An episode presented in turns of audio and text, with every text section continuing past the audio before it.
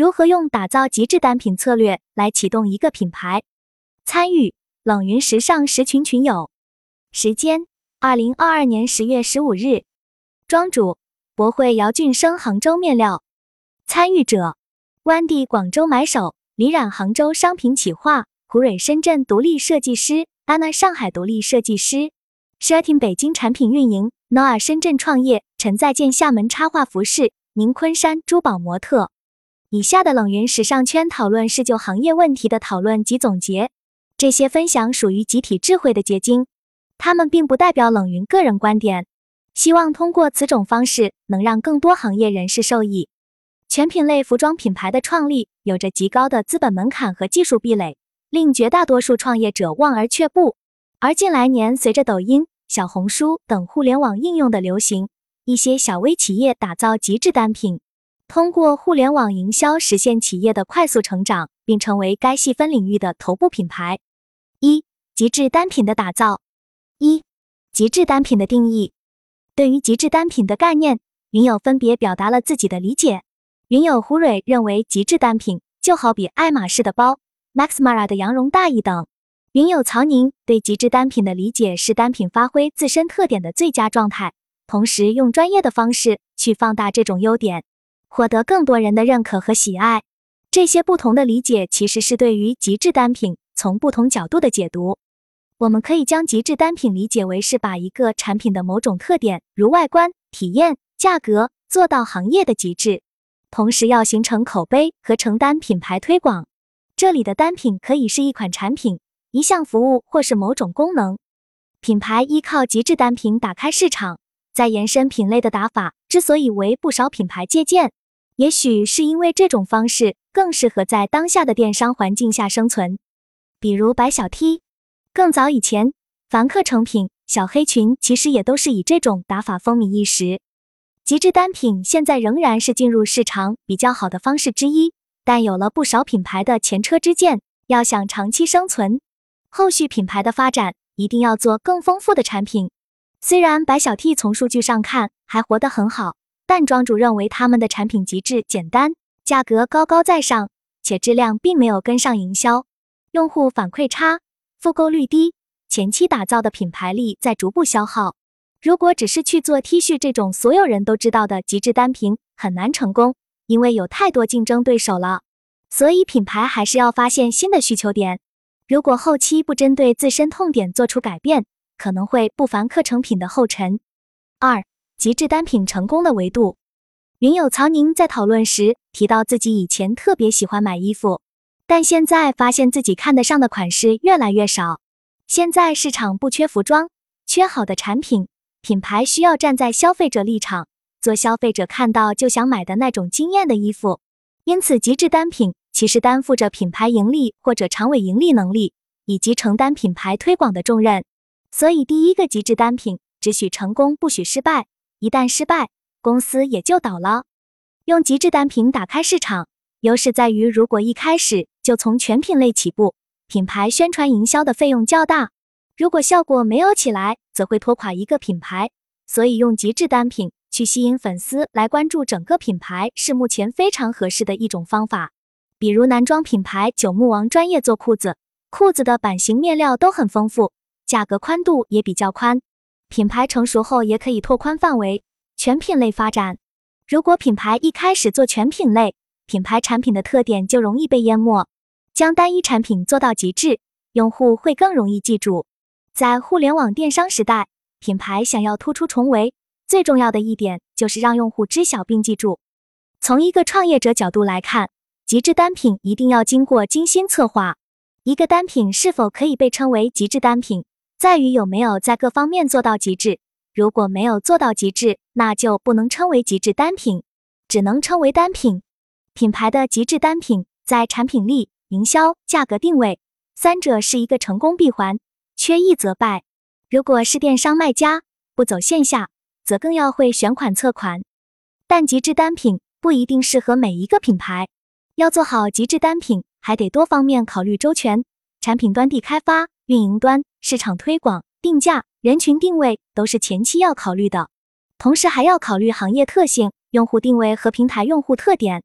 云友胡蕊就提出，就行业而言，服装环节太多，不是靠单一一个环节就可以胜出，并且不同类型的服装针对的客群也不同，所以要先定位客群，根据客群找出最需要的单品去打磨。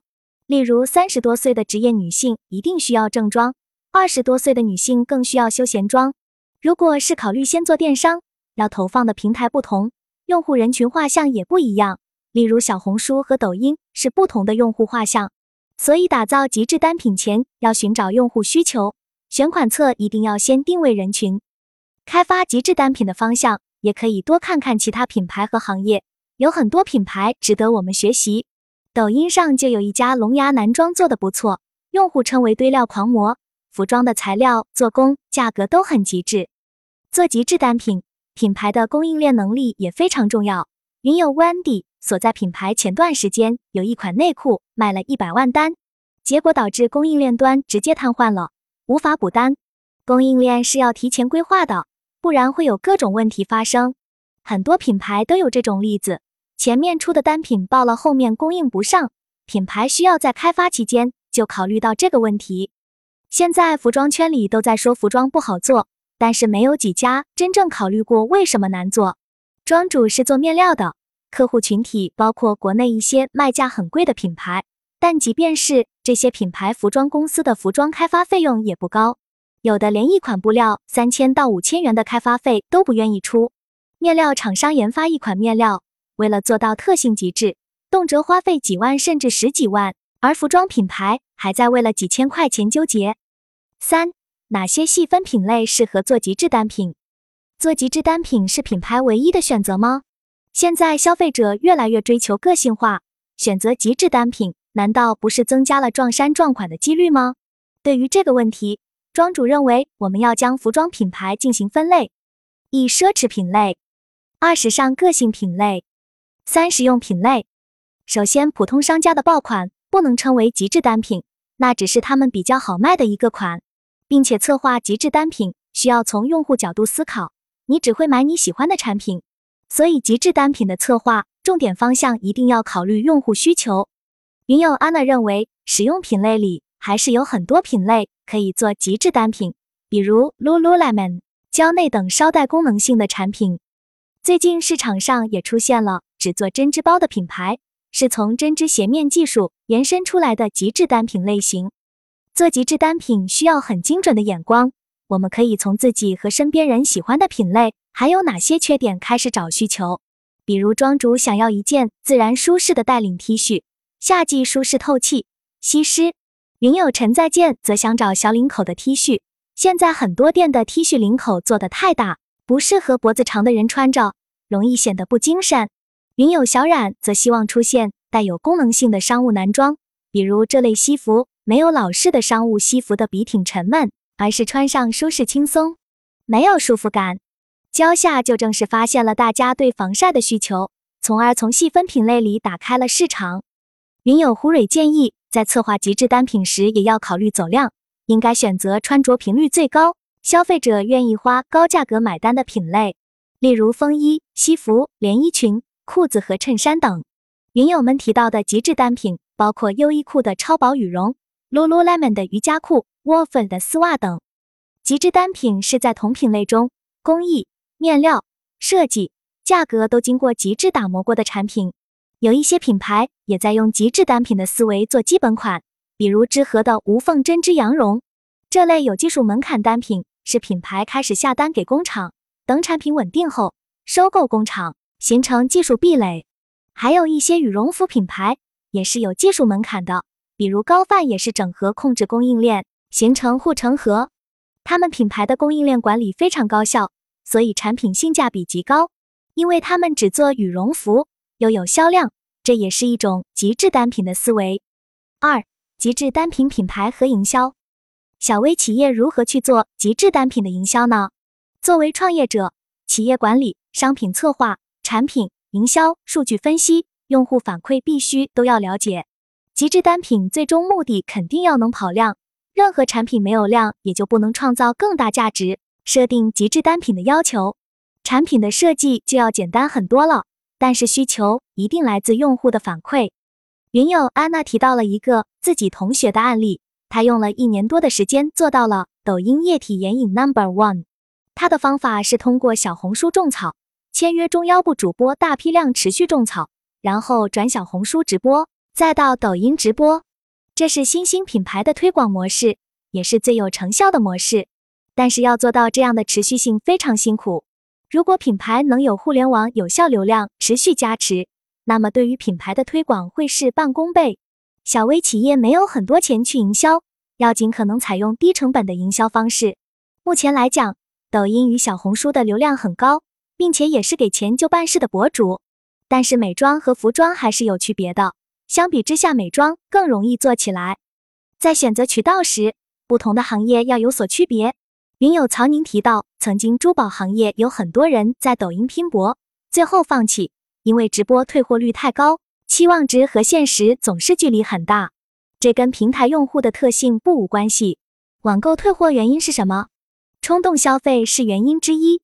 所以大家会发现，现在直播做食品等这些不能退换的人越来越多。食品拆开了，就相当于开封了，没法退。另外，线上与线下。期待与现实之间的差距，也是导致退货率高的原因。品牌方考虑成本，以庄主自己做布料的经验来看，一线品牌的订单每米布有十至二十元的毛利，但是刨去研发成本，不但工作辛苦，还无利可图。